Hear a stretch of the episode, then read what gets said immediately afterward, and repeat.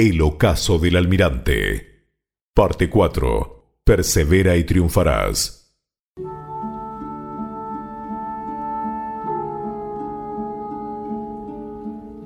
El almirante aún mantenía el alquiler de tres grandes casas en Sevilla a fin de poder dar un techo a sus marineros encallados. Pero en Valladolid, todo lo que pudo pagar fueron dos reducidas habitaciones en una calle trasera próxima a la catedral, la misma en la cual Fernando e Isabel habían contraído matrimonio casi 40 años atrás. El rey se negaba a concederle una nueva audiencia. Pero aún el viejo marino tenía cartas que jugar. Diego hacía lo imposible para que el monarca español recibiera a su padre, pero la influencia de De Fonseca sobre Fernando era mucha. Luego de tanto esperar, Colón le pidió a Méndez que fuera a buscar al pequeño Fernando, quien era paje de la corona. El sevillano trajo al más joven de los Colón y se pusieron en marcha hacia la corona. Fernando nos cuenta cómo él en persona vivió esos momentos. Al llegar al palacio, la Guardia Real nos dejó pasar, ya que bastó que me asomara por la ventana del carro ello sirvió para que me abrieran las puertas. Al descender, mi padre, el almirante, él aterrizó indecorosamente en el suelo. La guardia estaba repleta de personas, todos se dieron vuelta para ver al anciano caído en la tierra. Algunos lo reconocieron ya que era mi padre. Él se había vestido con el uniforme de almirante, lo que les llamaba la atención y así pudieron reconocerlo.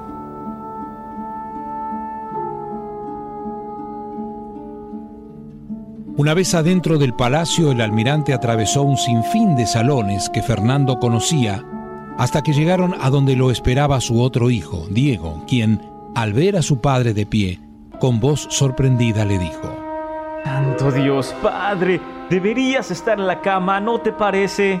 Diego, no vinimos hasta aquí para que lo reprendas, llévanos donde está el rey.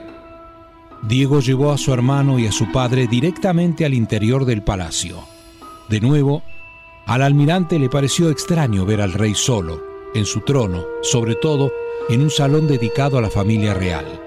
El almirante avanzó como pudo hacia el estrado e hizo una reverencia antes que Fernando lo anunciara. El rey, al verlo, exclamó perplejo. Santo Dios, almirante, ¿qué hace aquí? Mi señor, mi padre desea hablar con usted, ahora y a solas con vos. Estaban solos en la sala, el almirante, el rey y los dos jóvenes Colón. Así nos lo cuenta Fernando.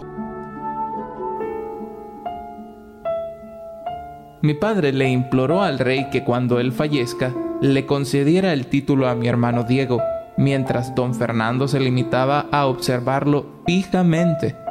Luego le rogó que se les pagara a sus hombres que lo acompañaron en el cuarto viaje lo que se les debía Luego el rey dirigiéndose a mí me dijo,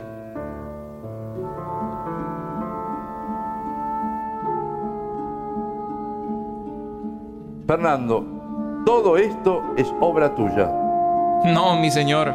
El título que solicita mi padre irá en manos de mi hermano Diego. Yo ya he cobrado mis pagos atrasados como paje de esta corona. El rey se atragantó y con un gesto de resignación miró a Colón a los ojos y le dijo, muy bien, almirante. Su título es hereditario, pero Diego habrá de probar que se lo merece. Fernando llama a Chacón para que venga con un notario a fin de que se redacte un acta. Pero él no logra terminar la frase cuando Gonzalo Chacón ingresa inmediatamente a la sala acompañado con un notario. El monarca aragonés, mirándolo a quien fuera la mano derecha de su esposa, le pregunta. Chacón, ¿usted sabía de esto? Majestad, eh, no estaba enterado de esta reunión. Yo venía a verle con el notario para redactar unas cartas de recibimiento a su hija, la princesa Juana, junto a su esposo Felipe, el archiduque de Austria. Chacón, girando su cara, mira a los ojos del almirante y esboza una sonrisa.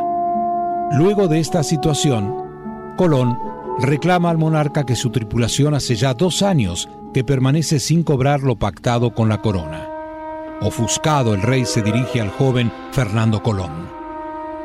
Fernando, si vuelves con tu padre aquí, a esta corte, sin una cita previa, haré que la guardia los retire y que les tengan prohibido el ingreso. ¿Sabes lo que digo, no? Sí, mi señor, lo sé. Pero si mi padre, el almirante, me lo pide, lo haré de nuevo. Y si lo despide a él y nunca más deja ingresarlo a esta corte, expúlseme con él, mi señor. El rey meditó lo que dijo el joven Colón, observó a su padre y le dijo a Fernando, Si no fueras mi mejor paje, al igual que tu hermano, te expulsaría sin dudarlo.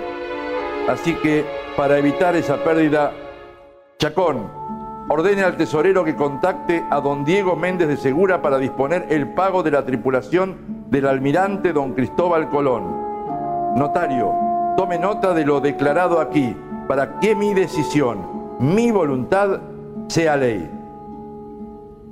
Colón, al retirarse de la corte, se cruza en el pasillo con su amigo Gabriel Sánchez.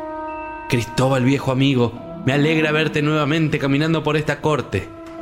Al verlo, los ojos del almirante se llenan de lágrimas de alegría y con voz fatigosa se dirige a su amigo, diciéndole, Gabriel, viejo amigo.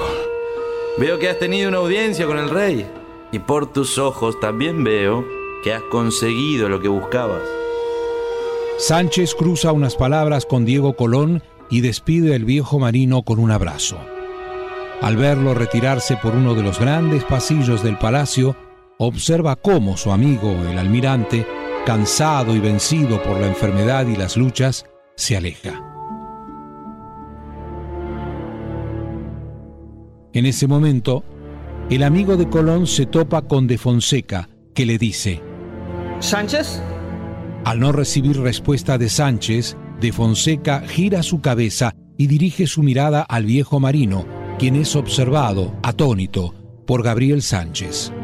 Al reconocer quién es, suspira y dibujando una sonrisa diabólica en su rostro, se vuelve al consejero real y le dice, ¿Qué hace este marino aquí? ¿Cuándo entenderá que el rey no le otorgará lo que pide? ¡Qué tragedia! ¿Cómo un hombre puede desperdiciar su vida de ese modo? ¿No lo crees, Sánchez? ¿No es un desperdicio? Desperdicio. De Fonseca, si nuestros nombres serán recordados en los libros de historia, serán solamente por el de él. Luego, con ironía, Sánchez le sonríe a De Fonseca y le dice, Ah, me olvidaba. El rey ha concedido las peticiones del virrey. Creo que debería saberlo. Gabriel Sánchez da la espalda a De Fonseca, quien se queda pensando con el rostro desfigurado de amargura y de ira al mismo tiempo, sin entender cómo Colón había conseguido lo que era imposible.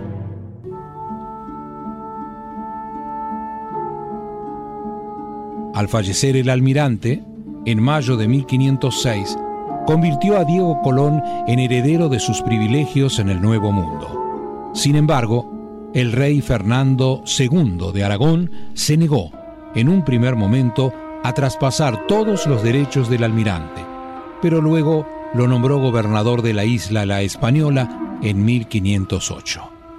El título de virrey de Diego Colón fue meramente honorífico, pues la corona solo hizo efectivo el de gobernador. Su viuda, la enérgica y tenaz virreina María de Toledo, fallecida en el año 1549, asesorada por su cuñado, Fernando Colón, prosiguió los pleitos hasta el arbitraje de 1536, que hizo perder a la familia los honores y privilegios otorgados en las capitulaciones de Santa Fe.